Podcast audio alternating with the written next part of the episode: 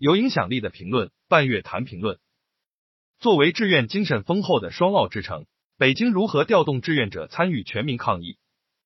上班时间逛超市，不务正业的朝阳青年志愿者担负起汇总商超菜市场缺货信息的任务。党员在社区双报道，北工大教授陈峰等志愿者在千家志愿服务队中与社区工作者并肩战役，主动成立流动医疗服务队。北京市垂杨柳医院打通了临时管控区居民问诊最后一公里，在点赞与叫好声中。无数志愿者出现在北京本轮疫情下的城市治理神经末梢，为战胜疫情点亮凡人微光。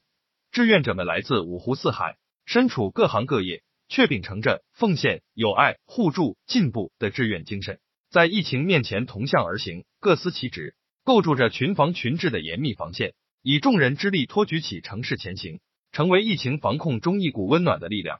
成众人之志，则无不任也；用众人之力，则无不胜也。本轮疫情来袭时，北京运用双报道机制，倡导在职党员回社区村报道，带头下沉充实一线防控志愿力量。西城大妈、朝阳群众、石景山老街坊等普通群众继续发挥主人翁意识，组成了北京疫情防控的生力军。志愿精神是双奥之城北京的一笔宝贵精神财富，它感染着人民群众，温暖着城市，最大限度的调动起社会治理的人民力量，值得认真总结，发扬光大。充分发挥志愿精神，首要的是坚持人民主体地位，不断夯实群众基础，激励并发挥人民的首创精神。如同人民群众用小推车推出来的淮海战役之胜，各级党委政府唯有牢固树立为人民服务意识，一切为了人民，一切依靠人民，才能真正调动人民群众积极性，将千家万户拧成一股绳，形成攻坚克难的强大合力。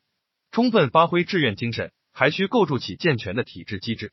志愿服务是人民群众参与社区基层治理的好办法，应不断健全有关法律法规，完善相关制度，在发动更多人参与的同时，着力解决少数吃空饷、管理混乱等问题，切实保障志愿者利益，维护志愿服务秩序，引导志愿服务健康发展。志愿者陈峰在接受媒体采访时表示：“信心比黄金更重要，邻里守望相助，大伙团结一心，咱们就一定能战胜疫情。”为疫情防控助力，为城市文明铸魂，作为一项崇高的事业，志愿服务将大有可为。在疫情防控形势依然严峻复杂的当下，我们期待更多人以不同形式参与到志愿服务中，众志成城，共克时艰。